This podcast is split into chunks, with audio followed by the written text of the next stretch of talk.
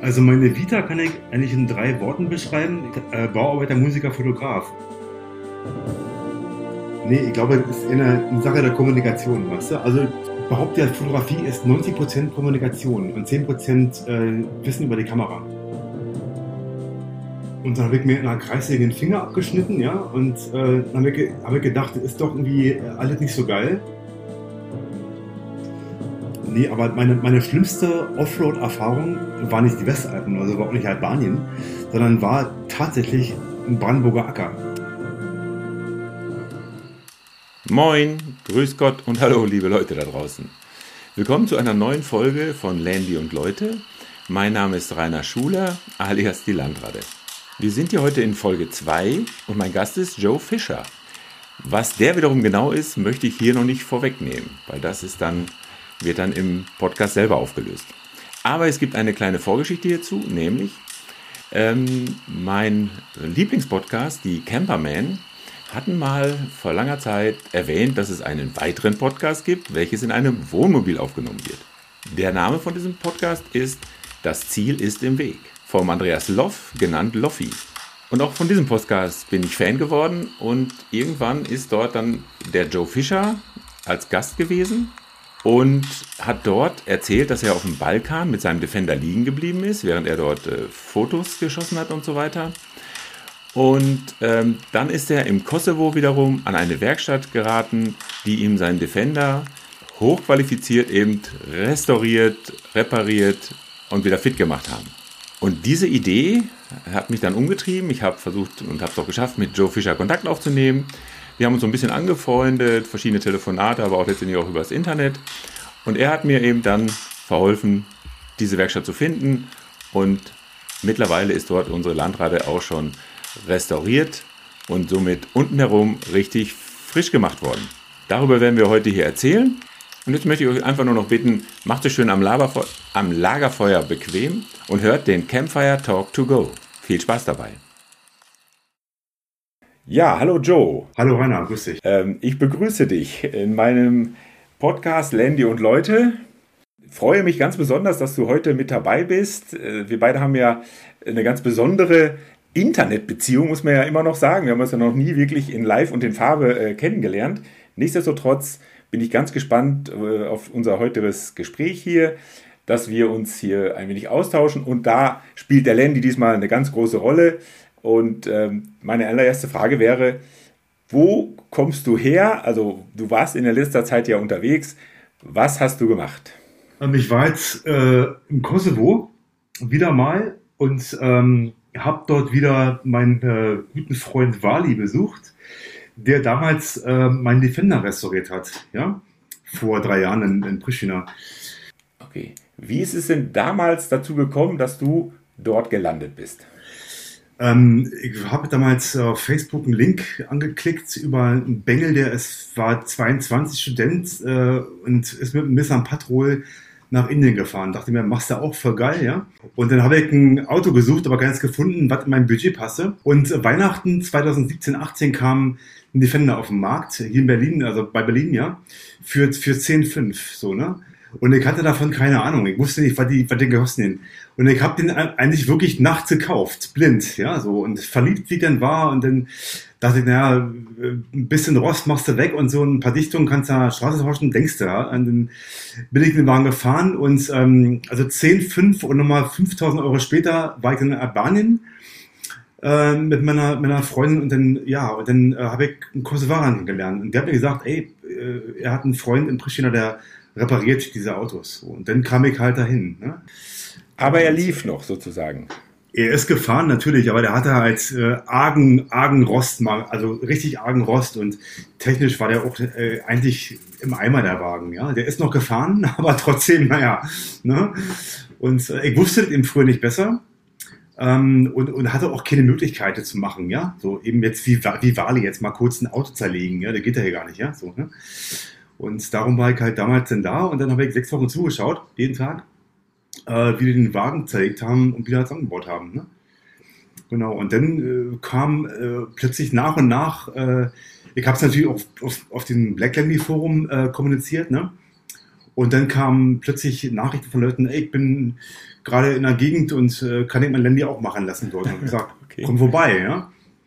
Und dann wurden es halt im Laufe der letzten drei Jahre immer, immer mehr. Okay. So, so ist es ja auch dazu gekommen, dass wir uns kennengelernt haben. Ne? Ähm, ich hatte damals äh, wieder mal bei Loffi, unserem sag mal, gemeinsamen Bekannten, wobei das ja auch nicht richtig stimmt. Ich kenne ja nur den Podcast von Andreas Loff, Das Ziel ist im Weg. Das höre ich unwahrscheinlich gerne. Und da warst du in Folge 12 mit dabei, hast ähm, eben auch davon berichtet, dass es dort jemanden gibt in, im Kosovo, der gut und einigermaßen bezahlbar Land Rover restaurieren kann. Ähm, aber ich würde dann gerne mal da erstmal anfangen, wie bist du denn und Loffi zusammengekommen? Das heißt, äh, du bist ja nicht einfach so in den Podcast gestolpert, sondern der hatte dich ja eingeladen, weil ihr euch kanntet. Genau, wir kannten uns schon äh, lange Zeit davor aus der Galerie hier im Korbe in Hamburg äh, von meinem Galeristen. Und äh, der war, oder Loffi ist der Sammler, ja. Und äh, darüber kennen wir uns, über die ganzen Kunstgeschichten ne, in Hamburg, ja.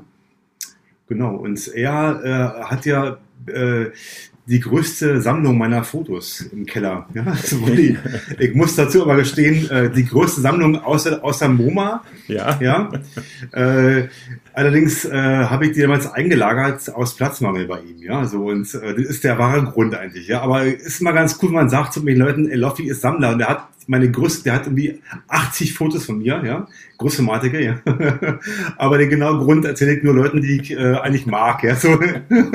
okay. Okay. Das heißt, du bist Fotograf und ähm, das bist du ja heute. Ich äh, würde dich sogar ein wenig als Lebenskünstler einschätzen, äh, von dem, was ich alles schon von dir weiß. Deshalb wäre es doch jetzt die günstige Gelegenheit, mal an, damit anzufangen, wie du da hingekommen bist, wo du heute bist. Heißt, ähm, wo bist du geboren und aufgewachsen? Wirklich äh, ganz kurz, aber was hast du dann karrieremäßig so durchgemacht? Was hast du dir ähm, vorgenommen zu werden und was ist daraus geworden? Also meine Vita kann ich eigentlich in drei Worten beschreiben. Ich hatte damals die Vita ähm, an, eine Auf, an eine Galerie in Berlin geschickt, äh, die meine Vita brauchten für eine Ausstellung, ja. Und dann habe ich gesagt, äh, Bauarbeiter, Musiker, Fotograf. Und daraufhin wurde ich nie äh, von dem mehr äh, eingeladen auf eine Ausstellung, ja. Weil ich halt äh, nicht an der Uni war, ja. So. Ähm, nee, also ich bin in Berlin geboren, ja, und mit sechs weggezogen äh, nach Kuwait mit meinen Eltern zusammen. Und dann äh, kam ich mit, mit 16, 17 zurück, so, ja. Und, ähm, Aber dein Vater ist nicht Scheich? Nee, der ist Bauleiter damals gewesen, äh, genau, und äh, damals sind wir mitgezogen, ja, so. Genau, und dann kam ich zurück irgendwie und dann noch die Schule beendet und war auch alles mit einem großen Krach und so weiter. Und dann nach, nach zwei Ausbildungen, die, die sind gescheitert, habe ich dann dritte angefangen als Zimmermann, habe ich auch beendet damals. Und dann habe ich mir in einer Kreissäge den Finger abgeschnitten, ja, und Ach, äh, dann habe ich, hab ich gedacht, ist doch irgendwie alles nicht so geil. ja. Und äh, ja, aber das ist ja ein, das ist ja ein einschneidendes Erlebnis. Wie ist das denn passiert? In der Tat, ne, an einer Kreissäge halt, ne, aufgepasst, ja. Wie alt warst du damals? 22. Äh, und dann dachten meine Kollegen, dummes Fleisch muss weg. Und dann äh, dachte ich, bevor noch mehr wegkommt, hör ich lieber auf hier. Und dann habe ich ja äh, damals, wo ich krank zu Hause saß mit, dem, mit, der, mit der Hand, angefangen, Gitarre zu lernen. Ja? Und dann äh, mit, so, mit so einem äh, ganz bekannten Be Gitarrenlehrbuch, Peter Bursch, ja, äh, habe ich dann in sechs Wochen alle, alle Akkorde reingehämmert ja, und habe dann ein Jahr später eine Band gehabt. Ja. Okay, aber das ist dann nur in Berlin möglich, oder? Ja, ja, wahrscheinlich ja. Oder in New York oder so, ja, keine Ahnung. Und dann habe ich halt äh, damals Musik gemacht, irgendwie jetzt dann 20 Jahre, ne? Und äh, habe davon was gelebt. Für auch, ja? Stil? Welche? Äh, du ganz zu Anfang war das Rockabilly-Musik, ja, ganz, ganz früher.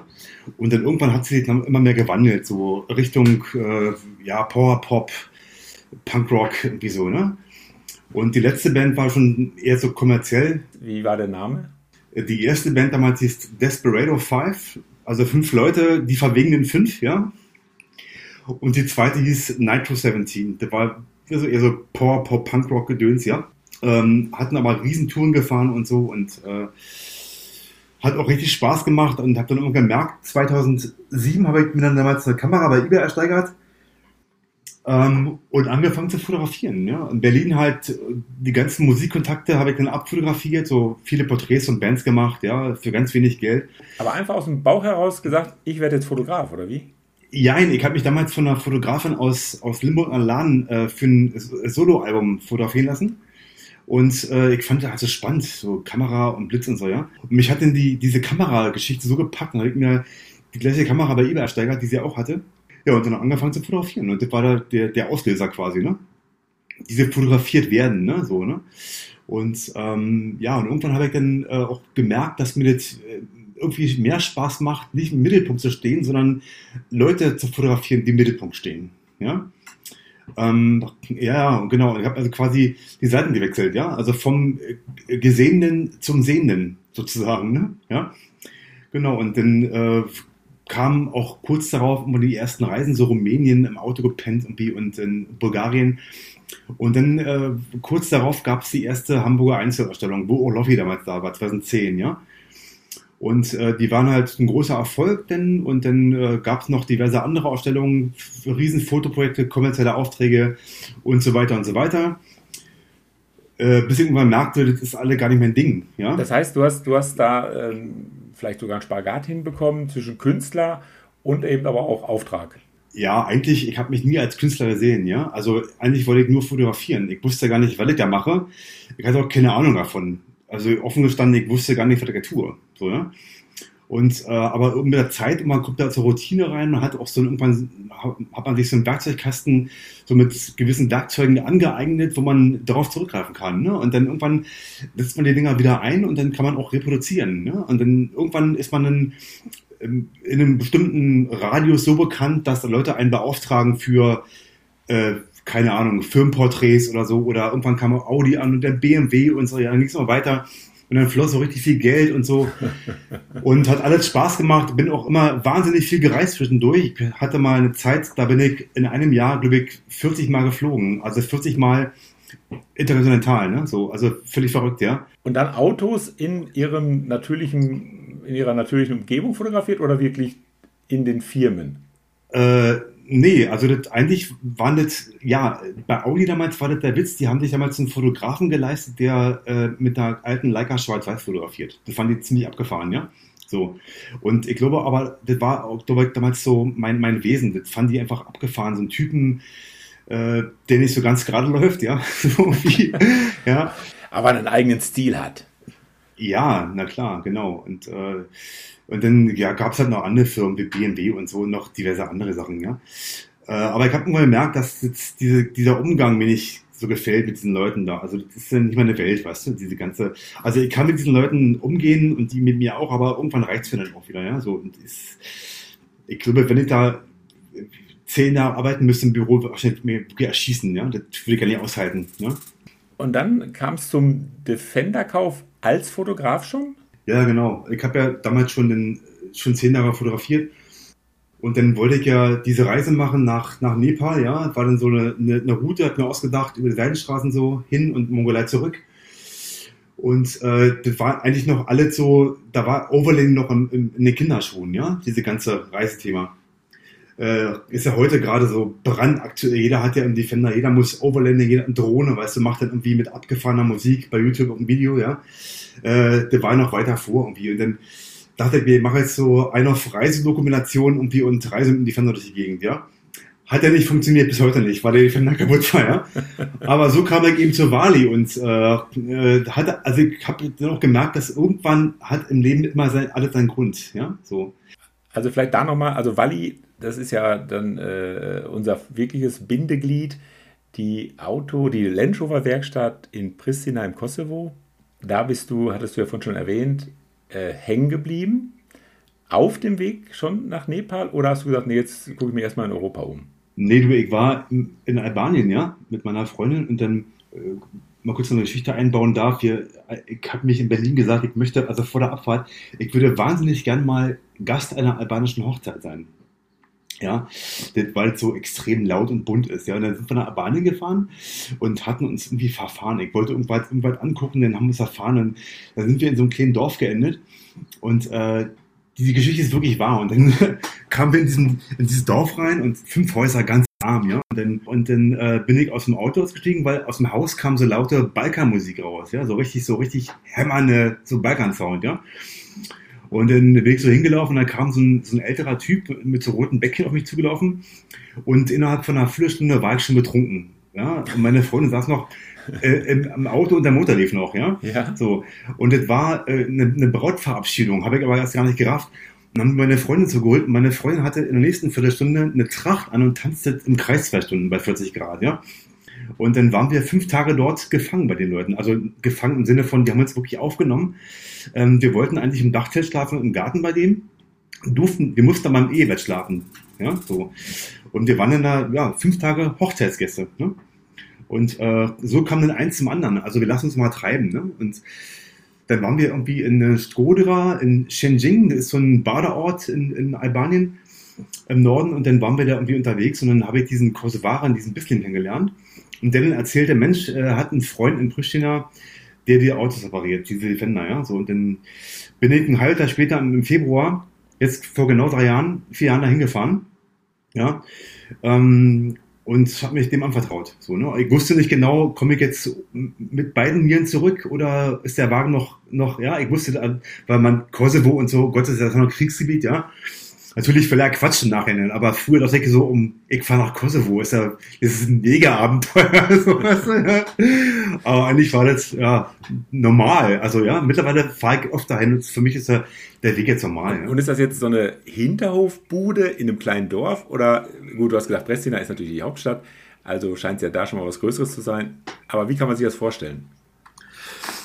Ähm, ich dachte auch erst, weil man kennt ja albanische Werkstätten, wie die aussehen, ja so äh, Hinterhof, wie du schon sagst, so ähm, mit ganz viel Müll vor der Tür und so, wo, wo drei äh, zahnlose Mechaniker irgendwie versuchen, was zu reparieren. Ähm, das ist da nicht der Fall. Also die haben tatsächlich eine, eine, eine sehr große, äh, saubere Werkstatt. Ähm, natürlich äh, so richtig äh, europäisch ist nicht, weil es war noch Balkan, ne? ich habe vergessen. Ne?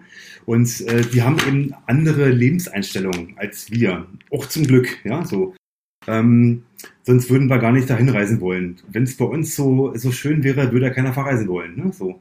Und da habe ich auch gemerkt, dass Wali natürlich, ähm, der hat ja damals in, in, Rosenheim gelernt, wo der Krieg war, kamen die ja äh, zu fünf drüber, also alle Brüder und die Schwester, ne? Mhm. Als Flüchtlinge praktisch? Kriegs Als Flüchtlinge, genau, ja, genau. Und, und der Bruder Irfan, der ist da geblieben in Rosenheim, ist Mediziner und, und Wali ist halt, ähm, hat halt damals Kfz-Mechaniker und Meister gemacht in Rosenheim. Ne? Aha, okay. Genau, ja. Und dann hat er sich äh, wieder gedacht, Mensch, ihr geht zurück nach, nach Hause mit den anderen Brüdern und haben dann die Firma gegründet, damals vor 30 Jahren, ja, wo der Krieg zu Ende war. Und angefangen hat es nämlich, äh, die haben damals die ganzen Carfor-Fahrzeuge repariert. Ja, die ganzen TDIs, ne? Und dann kam eben dann diese, ja, diese Lendi-Spezialisierung darauf hin. Ne? Und äh, ich war eigentlich auch der erste deutsche Kunde mit einer Vollrestaurierung. Hatten die vorher gar nicht. Die hatten immer nur so normale Reparaturen, Auspuffbremse und so weiter. Ne? Und ich war der erste Kunde. Und dann ähm, habe ich mit denen noch gesessen und ähm, ich war sechs Wochen lang jeden Tag mit denen zusammen und äh, das hat sich so angefühlt wie eine Familie irgendwann, ja. Wurde eingeladen zu nach Hause und so. Dann wurde ich von denen rumgefahren in, in Kosovo, in irgendwelche Orte, haben mir erklärt, wie der Kosovo äh, entstanden ist und warum Serbien und Albanien und so weiter. Ja? Und äh, die geben sich wahnsinnig große Mühe, sind auch extrem bassfreundlich und hat mich so beeindruckt, ja. Und dann habe ich angefangen, eben äh, Kunden für die zu, äh, zu holen, weil die, die brauchen das einfach, ne? Also die, die Geld und, und diese, äh, die, die wollen auch wachsen, na klar, ne? Und wenn die halt keine europäischen Kunden haben, können die nicht wachsen, ja. Und jetzt haben sie eben ganz viele deutsche Kunden und sind darüber wahnsinnig dankbar. Und, ähm und da genau, als ich das von dir eben in dem Podcast, äh, das Ziel ist im Weg, ähm, gehört hatte und dann auch gesehen habe, dass du, äh, sag mal, irgendwo doch seriösen Beruf hast, weil du ja eine eigene Homepage hast und Fotograf bist und so, haben wir gedacht, ja, dem kannst du eigentlich doch vertrauen. Das, das wird ja kein Fake sein, was er da erzählt hat. Und dann habe ich dich ja angerufen. Und so sind wir dann ja wirklich in Kontakt getreten. Und mittlerweile steht meine Landratte, heißt er ja, äh, auch da unten und wird blank geputzt, habe ich jetzt auf den äh, Fotos gesehen. Und du warst jetzt vor Ort in den letzten Tagen, oder? Mhm. Ich war jetzt zehn Tage da, genau. Mhm. Habe auch deinen Wagen gesehen, ja, und äh, wie jetzt da langsam äh, bald fertig ist, ja. Und äh, sieht gut aus, ne? Also, äh, also die haben jetzt noch andere Fahrzeuge gerade in der Restaurierung. Jetzt äh, sind noch, noch neun in der Warteschleife. Äh, drei sind gerade drin, die gemacht werden. Mit deiner, deiner ist ein halber sozusagen, ne? Ja, genau. Nicht Totalrestaurierung, sondern ich sage immer, unterhalb der Gürtellinie, Gürtellinie wird jetzt alles schick gemacht. Unten herum einmal schön frisch machen. genau. Ganz genau. Vielleicht da nochmal auch von mir. Ähm, ich habe mir das ja auch gut überlegt. Und wie gesagt, wir beide hatten wirklich nur ein paar Mal telefoniert. Ich habe den Podcast gehört und trotzdem, das war alles so vertrauenswürdig. Ich hatte keinen einzigen Kontakt mit den Kollegen vor Ort. Hatte mich dann ähm, eines Donnerstags morgens in, mein, äh, in meine Landrate gesetzt, bin damit zur Arbeit gefahren. Ich wohne hier im Raum Stuttgart. Und dann, ähm, das muss ich echt mal erzählen, äh, nach der Arbeit donnerstags abends losgebrettert, weil ich am Freitagnachmittag da sein wollte. Ne? So, und ähm, ich bin immer gefahren, bis ich nicht mehr konnte, habe dann geschlafen, ob es Tag war oder Nacht. Und wann ich wieder aufgewacht bin, bin ich wieder nach vorne geklettert und bin weitergefahren. So, und dann gab es eine Panne in äh, ähm, Slowenien, ne, in Ljubljana das hat mich einen halben Tag gekostet. Dann äh, weitergefahren. Dann war ich auch schon so kaputt. Dann habe ich wieder gepennt. Und dann äh, ging es in die Nacht hinein. Dann gab es ja wieder erste richtige Zollformalitäten. Das kannte ich ja auch schon nicht mehr so richtig. Äh, mehrere Grenzen, dann Kosovo, Serbien und was weiß ich was überschritten. Und dann, als ich dann morgens noch irgendwo, habe ich um sechs noch irgendwo Kaffee getrunken und roll dann in so eine riesige Hochebene, kam mir das so vor, eine riesige äh, Prärie und am Ende konnte ich sehen, das muss jetzt Pristina sein, stand natürlich auch auf den Straßenschildern. Mir sind echt die Tränen gekommen. Ich habe echt ein bisschen geheult, weil ich so glücklich war. Dieses 40-stündige Abenteuer, das hat mir jetzt also wirklich 40 Stunden gedauert, von Stuttgart nach, nach Pristina.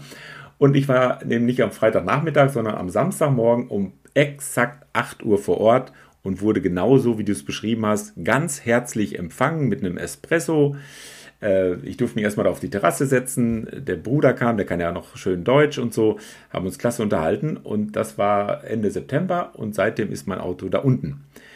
Und auch vielleicht das nochmal für die, die Leute, die Leute, die das vielleicht so ein bisschen kritisch sehen, ja. Ähm, A, weiß ich, dass ich bin auch äh, in der Oldtimer-Szene äh, durchaus äh, unterwegs. Das ist durchaus gängige Praxis, dass man heute äh, Oldtimer im ganz großen Stil in Polen zum Beispiel machen lässt oder in anderen osteuropäischen Ländern. Das finde ich absolut okay, weil wenn wir dauernd dahin fahren und äh, per Offroad alles kurz und klein fahren wollen, weil da drüben ist ja noch alles erlaubt, dann schön billig essen und übernachten, dann muss man ja auch mal äh, die, die Kehrseite sehen und sagen, ja, vielleicht kann man auch mal hingehen und ein wenig die Wirtschaft ankurbeln. Also ich sehe das total gelassen und ich finde das auch ganz klasse, wie du dich da arrangierst. Du, Rainer, ich habe ja auch schon äh, mittlerweile Mails bekommen von Werkstattbesitzern aus Deutschland, ja, die mich ja anfeinden, ja, so. Und ich kann, kann die auch verstehen, natürlich, zum einen, dass sie natürlich den, den die Kunden wegrennen, ja, und jetzt nach Pristina gehen, ja. Aber zum anderen, also doch so, dass viele Kunden mir auch sagen, ey, ähm, die haben auch gefragt nach einer Restaurierung in dem Umfang, es macht keiner mehr, so, ne. Ähm, in der Größenordnung, dass sie den Wagen komplett zerlegen, weil ich glaube nicht, dass, dass sich eine Werkstatt es gibt vielleicht noch ein paar, aber äh, die meisten haben dafür keine, keine Zeit und keinen Raum, ja. Und die können sich von drei Bühnen eine freimachen für ein halbes Jahr und ein Bahnrestaurant gehen, ja. Ähm, da, da geht ein Haufen ähm, auf Tagesgeschäft flöten, ja. Und außerdem ist es auch so, dass ein Defender ist, ist, ein, ist ein Hobby-Auto, ja. Also, es gibt vielleicht wenige, die den auch jeden Tag brauchen, aber die meisten haben doch ein Hobbyfahrzeug noch, ja, also Defender eben. Und äh, du musst irgendwie im Verhältnis bleiben. Wir können jetzt nicht äh, verlangen, dass jeder jetzt für eine Restaurierung äh, 80.000 Euro hinlegt, ja, ähm, für, für die Arbeitszeit, versteht ihr nur, ja, Material noch drauf, ja. Und das ist kein Verhältnis mehr, ja. Und, ähm, und, und, das ist es ja, also das meine ich auch. Ähm, die Leute, das sind jetzt nicht verloren gegangene Kunden, weil äh, es gibt wenig Leute, die sich in solchen Größenordnungen, sag mal, ab 40, 50.000 Euro so eine Restaurierung überhaupt leisten könnten. Die würden das Auto dann praktisch äh, flicken und nochmal flicken und nochmal flicken und irgendwie äh, zu Ende fahren. Und dann kommt es halt auf den Schrott. Und hier kann man sich das eben noch leisten. Ja? Also hier ist wirklich noch eine Möglichkeit, seinen geliebten Landy ja, in die nächste, ins nächste Jahrtausend, jetzt was gesagt, zu retten, also ins, wirklich in, in die nächsten Jahrzehnte. Und äh, ich bin halt auch so ein Typ, ich, ich hänge halt an diesem Auto. Das hat ja auch eine gewisse Geschichte mittlerweile. äh, auch mit unserer Familie zusammen. Und deshalb, ich bin da jetzt so happy, dass der dann äh, uns jetzt erhalten bleibt. Ansonsten, ich hätte das nie gemacht, ne? In Deutschland jetzt. Nee, du, und weißt du, in Deutschland gibt es ja auch noch genug Leute, die, die ähm, also Kunden oder, oder Lemmy-Fahrer, die fahren zu den Werkstätten, weil sie eben Spezialsachen brauchen, oder? Oder Spezialwissen brauchen. Ähm, ich meine, klar, ein VTG mal kurz überholen macht man auch in Deutschland. Da fährst du nicht runter Pristina, das Quatsch. Das lohnt sich auch gar nicht, ja? Oder für eine Kupplung oder Bremsüberholung. Das machst du wirklich nur, wenn dein Wagen wirklich einmal zerlegt wird. Und äh, den, die anderen Sachen machen Leute trotzdem noch hier, ja? Ne? Von daher, ich bin ja keine Kundendecke. Ist ja wahrscheinlich eher eine Bereicherung, ja, so. Und mittlerweile habe ich auch wieder Mails bekommen von, von Dachstätten, die jetzt äh, Kundenfahrzeuge runterschicken wollen, weil die nicht schaffen. Ja, klar. Genau, weil es ist letztendlich eine Win-Win-Situation. Und ich sage es nochmal, warum soll man solchen Leuten, äh, also auch solchen Ländern, Leuten, solchen Ländern einfach auch mal sagen, okay, wir investieren da vor Ort und bringen da unser Geld auch mal hin und nicht immer nur billig, billig abgreifen. Ne? Ja, und wenn ich halt sehe vor Ort, wie sich die überhaupt freuen, ja, über diese äh, kleine äh, äh Aktion. Ja, das ist äh, großartig. Eine Sache hatte ich mir noch mal was ganz anderes aufgeschrieben. Ähm, du heißt ja Joe. Heißt das eigentlich, kommt das eigentlich von Johannes oder sowas? das ist eine Abkürzung oder eine, eine Umwandlung. Ähm, ist meine, meine wahre Identität, möchte ich nicht preisgeben. das ist dein Künstlername sozusagen. Ja, ich hieß mal anders. Also auf Spanisch heiße ich ja Jorge Pescador, ja. Okay. Ähm, genau, also, also Joe Fischer, damals gab es nämlich, ich wollte damals ja mit einer Fotografen-Website einrichten und habe meinen echten Namen äh, vergeblich, äh, ging nicht, weil war schon belegt. Es gab in allen .org.de net gab es schon, ja. Dann wurde mir vorgeschlagen damals joefischer.com, da dachte ich, ja, nimmst halt das, ganz cool, ja. Und seitdem heiße ich eben Joe Fischer. Und Spezialgebiet als Fotograf sind dann Porträts.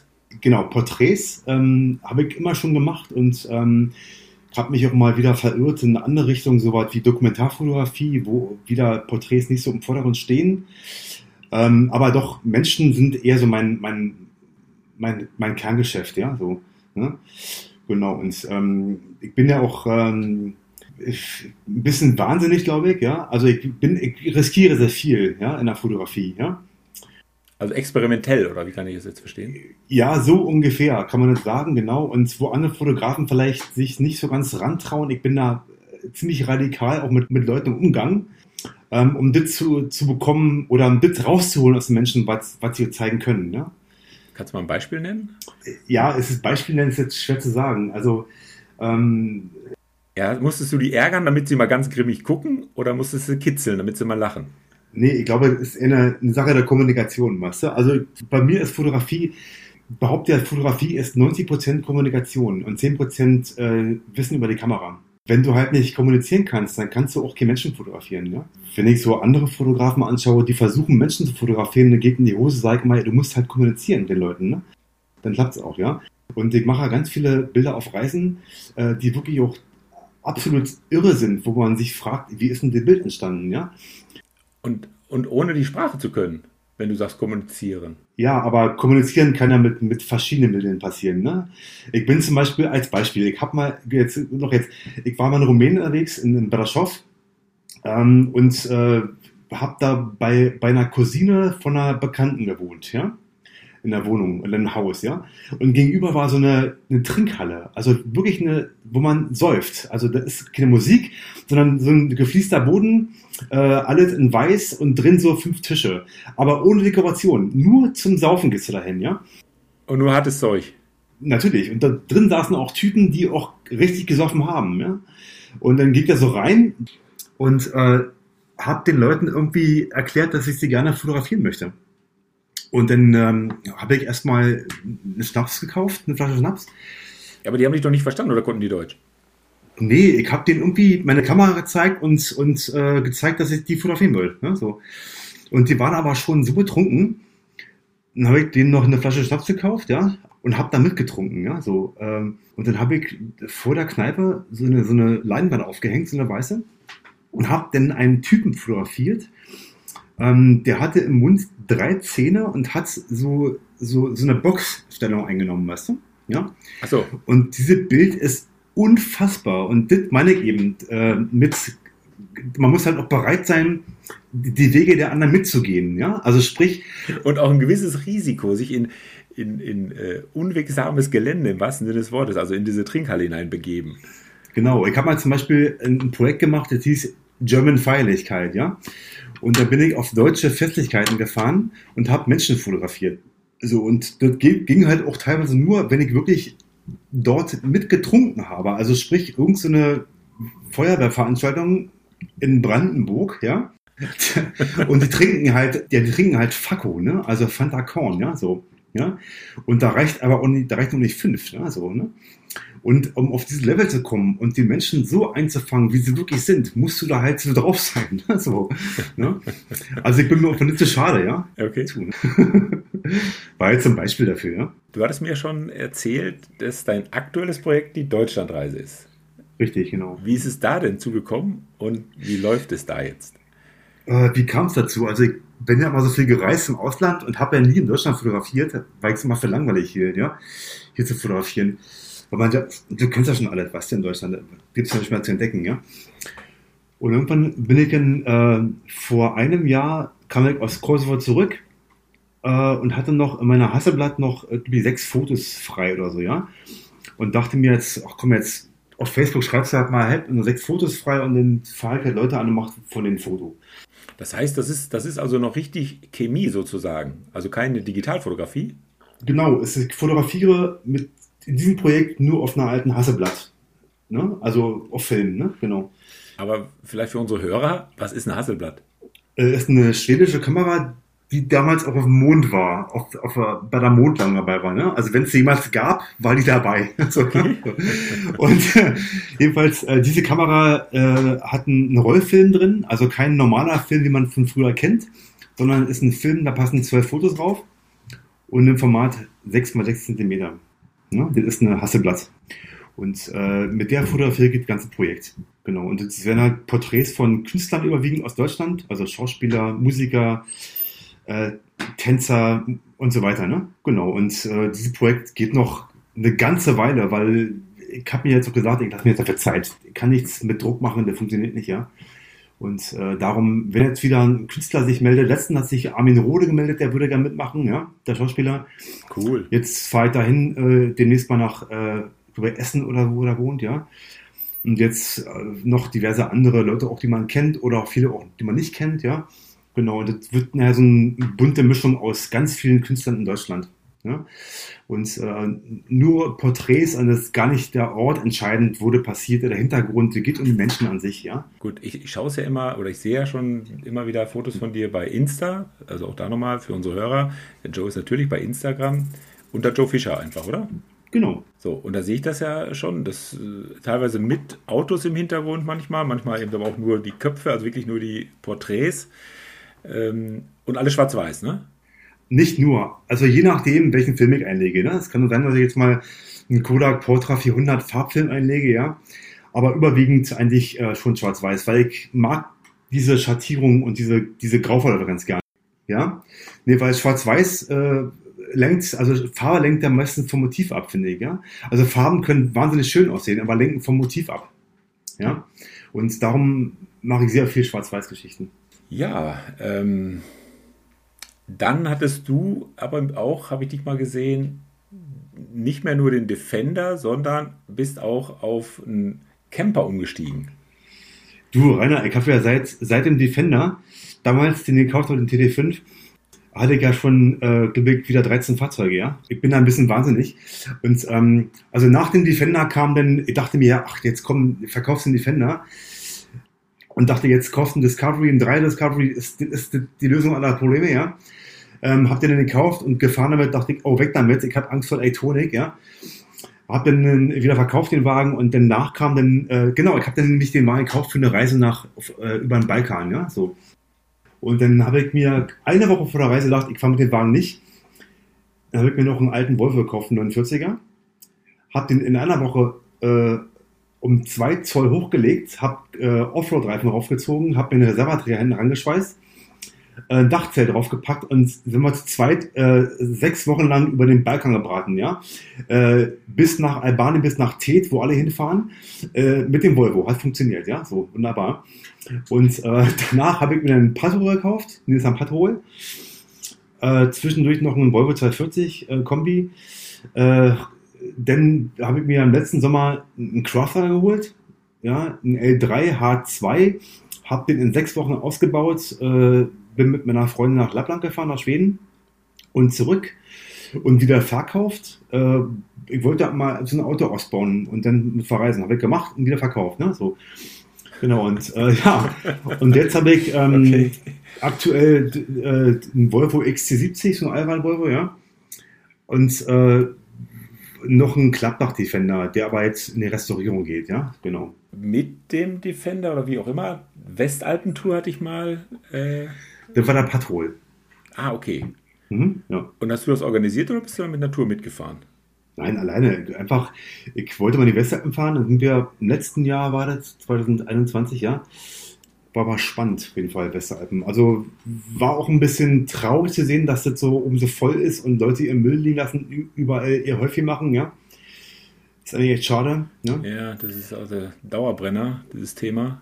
Genau. Und äh, da müsste man wirklich äh, das auch ein bisschen reglementieren, ja. Also ich, wo da war, wurden ja viele Sachen schon gesperrt, ja, von, von Einheimischen wahrscheinlich, die einfach Balken vorlegen oder so, ja, sagen hier verboten, ja. Verstehe ich auch total, ja. Ähm, und das ist halt überall so. Und Karpaten, ja. Ich habe mit Rumänen gesprochen, die sind sehr verärgert darüber, dass, dass Leute ihr Land kaputt machen, ja. So, ne? Mhm. Ähm, Verstehe ich total. Ne? Alle Leute reden von Karpaten Offroad-Tour, geführte mit zehn Autos, ja, und braten dann wieder Äcker, ja. Äh, macht ja Spaß, ja, aber das zerstört wahnsinnig viel, ne? Ja, und da genau, also äh, mal dahin zu fahren, äh, wem will man es jetzt verbieten oder verdenken, das auch mal zu erleben, ne? so eine schöne Offroad-Tour, gar keine Frage, wir sind ja alle infiziert. Aber an ganz einfache Regeln, also zum Beispiel, wenn da steht, nicht durchfahren, dann sollte man da auch nicht durchfahren. Und wenn man, äh, naja, äh, ums Eck muss, wie man so schön sagt, dann kann man das ja auch vernünftig machen. Oder es gibt ja heute auch so schöne kleine äh, Trockentrenntoiletten, ähm, ganz easy alles zu machen, passt in jedes Wohnmobil, passt in jedes Offroad-Fahrzeug rein und je länger, also je mehr wir da alle machen würden, also je mehr wir uns ein bisschen zusammenreißen würden, umso länger könnte man das ja auch dann genießen. Ne? Und so graben wir uns ja wieder, äh, ich sage wirklich mal uns, äh, wirklich das eigene Grab schon wieder. Ja? So ein, das Offroaden dann äh, auch so einen, einen schlechten Ruf kriegt. Ne? Ähm, ja, und was war denn ähm, mal deine wirklich größte Herausforderung dann in dem Offroad-Bereich? Weil äh, Westalpen kenne ich, da sind ja wirklich teilweise Passagen dabei, ähm, wo man dann zum Beispiel auch rücksetzen muss, ja, sonst kommt man gar nicht um die äh, Kehre herum. Äh, da wird einem schon ein bisschen schummrig, wenn man dann nur auf so Riesengeröll draufsteht, oder? Naja, also Westalpen war jetzt, äh, ich bin ja schon viel Auto gefahren, ja, auch mit anderen Fahrzeugen schon lange davor und äh, auch solche Routen gefahren, ja. Also ich habe jetzt, bin auch da schmerzfrei, ja, ich habe ja nicht die Angst, ja. Und ähm, nee, aber meine, meine schlimmste Offroad-Erfahrung war nicht die Westalpen, also war auch nicht Albanien, sondern war tatsächlich ein Brandenburger Acker. ich wollte äh, nachts, ich habe den Defender damals gekauft, neu, ja, 2018, Januar war das, und wollte mal so loslegen, ja, dachte mir, fährst mal so ein bisschen Offroad und bin im Winter dann halt auf dem äh, Acker gefahren, weil ich wenden wollte, ja. Und der Acker war, äh, also der hatte Schnee oben drauf, aber war darunter matschig, habe ich auch nicht gesehen. Dann bin ich darauf gefahren und dann ist der Wagen einge, eingesunken, ja. Und dann war das nachts um, um 10, äh, abends um 10 am Sonntag oder so, ja und äh, hatte da auch wirklich keinen Telefonempfang. So, ne? Ja, und dann stand ich halt da, äh, Sperren eingelegt und nichts, gar nichts ging. Also wirklich wie auf Schmierseife, ja. Und dann habe ich eben gedacht, okay, jetzt einzige, was hilft, ist die Winde, ja.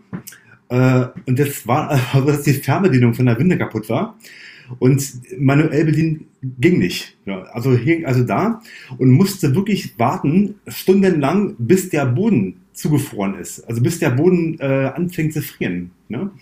Und habe ich mich dann rausgeschaukelt, ja, innerhalb von drei Stunden, immer vor und zurück, bis ich in so einen Weg hatte. Und dann bin ich mit Vollgas, mit, glaube ich, 4000 Touren im ersten Gang oder so, da raus und die Kiste sah aus, der Acker war komplett kaputt. Ich bin nur schnell abgehauen, dass mich keiner sieht, ja. ja.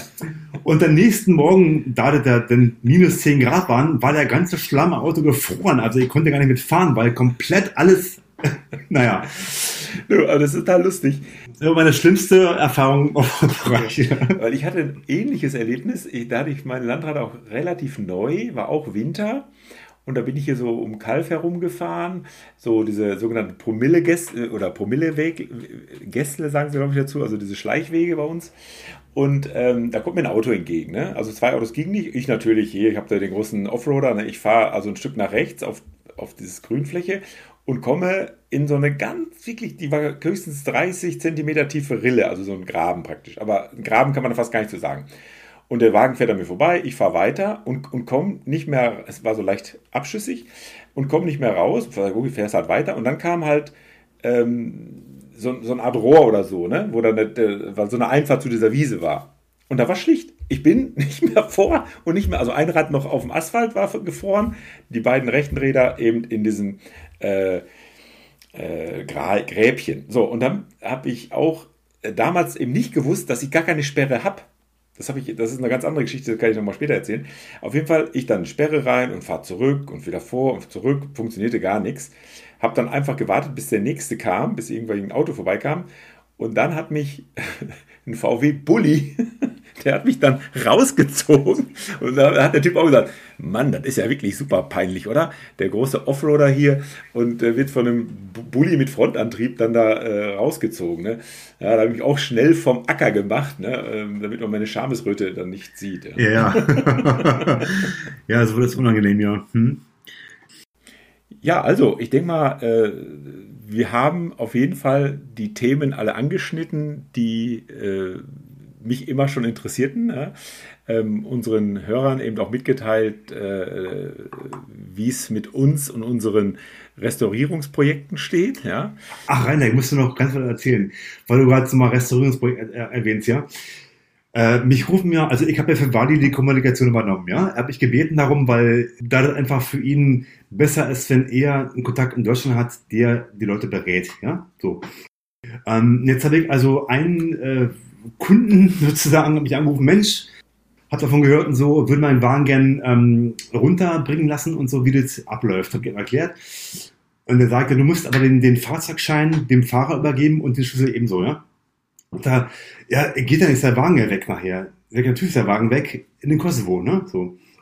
Und dann hat er mir ähm, gesagt, nee, das geht nicht, weil er hat wirklich Angst, dass sein Auto zerlegt wird und in Teilen verkauft wird nachher. Ne? Okay. ich so, so äh, die, die, brauchen den Defender nicht da unten. Ja? Die haben, die haben einen anderen Fuhrpark, ja. Also wenn man sich anguckt, was in Kosovo rumfährt, brauchen die den Defender garantiert nicht. Ja? Und also viele haben, haben immer noch, immer noch wirklich Bedenken ob es sicher ist, der Transport, ja. Und bisher wurden ja, bis ich jetzt mittlerweile über 20 Fahrzeuge transportiert, die kamen alle runter und wieder zurück, ja. Also von daher gibt es da keine Bedenken, ja. Genau. Also ich sehe das auch völlig entspannt. Ich war ja, wie gesagt, vor Ort. Ähm, die äh, Restaurierung läuft bei mir.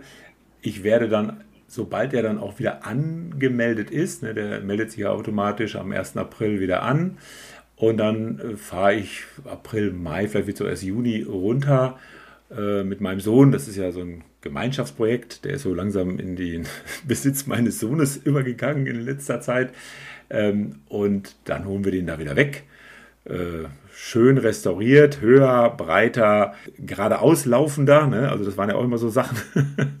Jeder kennt das ja. Ne? Also wenn wir, äh, ich war ja vorletztes Jahr im September in den, in den Westalpen mit meiner Frau damals. Und ähm, wenn wir in die Spitzkehren reinkamen, also auf wirklich massivsten Schotter, das sind ja ausgespülte Becken, du kennst das ja. Und wenn es dann äh, darum ging, also jetzt bergab, dann rumgezogen, das Auto, ging aber nicht in einem Rutsch, weil er nun mal den, den großen Wendekreis hat. Wir kennen das ja alle. Und dann angehalten. und da merkst du allein schon die ganzen äh, ausgeschlagenen Buchsen, in, in, ne? dass der Wagen dann nochmal so 20 Zentimeter über die Böschung guckt. Ne, und dann geht einem schon das, äh, äh, der Puls hoch und meiner Frau ist recht. Ne? Und bis du dann den Rückwärtsgang drin hast und äh, wirklich, wirklich rückwärts rollst, schwankt die Karre, also wirklich in, äh, in Fahrtrichtung vor, zurück. Das war schon heftig. Und da freue ich mich schon drauf, wenn das alles mal weg ist und die Karre wieder wirklich sauber läuft. Äh, wie gesagt, mit angezogener Handbremse konntest du meinen, immer noch 20 cm vor und zurück rollen. Weil alles, alles irgendwie daneben hing. Äh, ist halt auch ist von 2001, glaube ich, ja guck, 20 Jahre alt jetzt die Kiste. Also von daher, da freuen wir uns alle schon drauf. Und ich sage es nochmal, auch mit der Gewissheit, dass wir dann da wirklich, sagen wir, zehn Jahre Ruhe haben, ist mir das auch wirklich wert. Ja, ja. Nur einer meinen Defender damals ja, der fuhr sich normal, ja. Also dachte ich halt so. Und wo ich dann Wald zurückfuhr, dachte ich mir, ey, der Unterschied ist halt wirklich Tag und Nacht, ne? Aber die haben erstmal die ganzen Polybuchsen erneuert, ne? die ganzen Fahrwerksgedöns gemacht, ja. Ähm, das Lenkung eingestellt, ja. Das Ding fuhr sich ja vorher wirklich wie ein Sack Nüsse, ja. Und jetzt dann nachher, äh, weil ich wusste nicht besser, ja, ehrlich gesagt, ja.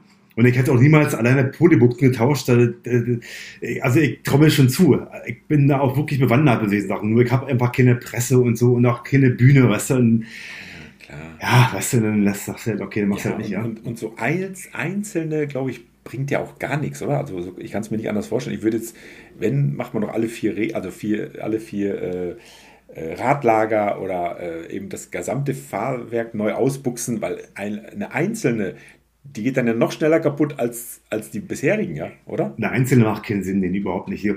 Und die ganze Überholung, die du jetzt bekommst, zum Beispiel bei den Defender, ist ja, also einmal Differentiale komplett machen, ne?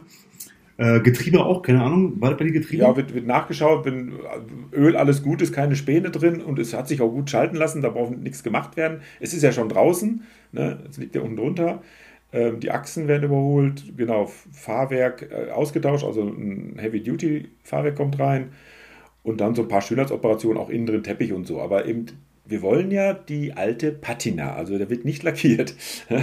Mit all seinen Kratzern und so soll der uns ja erhalten bleiben. Ne? Aber weißt du, die ganzen Unwuchten, die man im Fahrzeug so hat, im Defender hat man, ja, denkt man so, ja, ist normal, weil durch die großen Reifen und so, ja, und das ganze Fahrwerk und so. Ich habe damals auch gemerkt, dass die Kreuzgelenke, die waren ja völlig mal einmal, ja, so, ja, und die äh, Kurbelwelle lief völlig unrund, ja, dadurch, ja. Und das hat er damals einmal gemacht und dann war das alles wieder Zucker, ne, und, ähm, ja, wie gesagt, mein Sohn Milan und ich, wir werden das als nächstes Abenteuer dann angehen im Frühjahr und da runterfahren. Freuen uns da schon riesig drauf, ne? Und dann, dann lohnt sich auch oben, sagen wir auch mit Dachzelt und anderen Investitionen. Äh, vielleicht machen wir ein Aufstelldach, sind wir uns noch nicht so ganz sicher. Ähm, innen drin hat er sich so richtig schön ausgebaut, so ich sage immer California-Style. Ne? Also äh, da kann man immer wieder was investieren. Äh, und, und wenn das so eine alte Gurke ist, wo du immer denken musst, oh Gott, äh, hier wieder ein Tausender reinstecken, da wieder ein Tausender, äh, dann bleibt er wieder liegen. Dann lieber jetzt einmal richtig anpacken und fertig.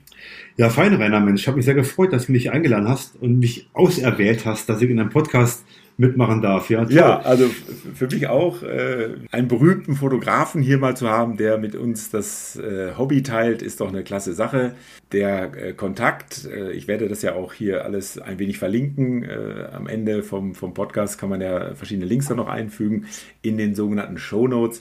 Und dann kann man äh, deine Homepage dort finden, äh, dann mit auch Kontakt aufnehmen und so weiter und so fort, wenn man da Interesse hat, seinen heißgeliebten Landy also auch Range, ne? also äh, Range Rover dürfen ja auch äh, runtergebracht werden. Es ist nicht nur rein Defender, oder? Genau, Range Classic äh, äh, Defender Serie ne? und äh, eben auch Discovery 1, 2. Ne? So. Ne? Also wer da Interesse hat, der kann sich dann beim Joe melden. Ähm, der hilft euch gerne, dem könnt ihr vertrauen. und dementsprechend äh, kann ich ihm das nur empfehlen, beziehungsweise ich werde dann auch hoffentlich einen Podcast machen können vor Ort. Da interviewe ich einfach meinen Sohn, ja, wir beschreiben einfach, was alles gemacht worden ist und wie die Kiste von unten aussieht. Ähm, und dann äh, kann ich dann auch die Empfehlung nochmal tausendprozentig unterstreichen, hoffe ich. Das ist eine super Idee von unten, ja, genau. Gut, also, ich bedanke mich für deine Zeit, ja, für deinen Input hier und ähm, wünsche dir und deiner Karriere, deinem künstlerischen Schaffen weiterhin alles Gute, dass das weiterhin erfolgreich äh, wird. Das Buch kommt dann dieses Jahr raus, oder? Äh, jein, Rainer. Also ich würde ganz gerne natürlich jetzt ordentlich Gas geben, dass das Buch rauskommt in diesem Jahr noch. Aber es ist halt immer nicht so einfach, Künstler festzunageln, ja, auf äh, Termine. Weißt du, äh, und gerade in diesen Zeiten ist es so einfach, weil sich halt immer wieder ändert, ja. Und deshalb, ich würde dem Ganzen noch ein bisschen mehr Zeit anräumen. Äh, Ziel ist Jahresende, wenn nicht, dann halt im nächsten Jahr. Um das Weihnachtsgeschäft mitzunehmen. Ja, war so die Idee, ja. Aber wenn es nicht klappt, gibt es noch um Weihnachten 2024, ist auch egal. ja? Genau. In diesem Sinne, Joe, ich bedanke mich ganz recht herzlich bei dir, wünsche dir einen schönen Abend und ja, mach es soweit gut. Danke, Rainer, dir auch, ja? So, liebe Leute, das war's dann mal wieder für heute und ich hoffe, es hat euch gefallen. Ähm, Informationen zum heutigen Podcast packe ich wie immer in die Show Notes. Dazu werden Verlinkungen äh, gehören wie die zum Joe Fischer, äh, zu meinem zweiten Lieblingspodcast, Das Ziel ist im Weg, aber eben auch zu unserem Geheimtipp äh, der Werkstatt in Pristina zum Wali. Und somit bleibt mir nur noch eins, euch allzeit gute Fahrt zu wünschen. Immer eine Handbreit Luft unter dem Differential und eben die Gewissheit, dass es hinterm Horizont immer weitergeht. Ich hoffe, wir hören uns bald, nämlich in 14 Tagen dann wieder. Ich bedanke mich nochmals fürs Zuhören und sage so long.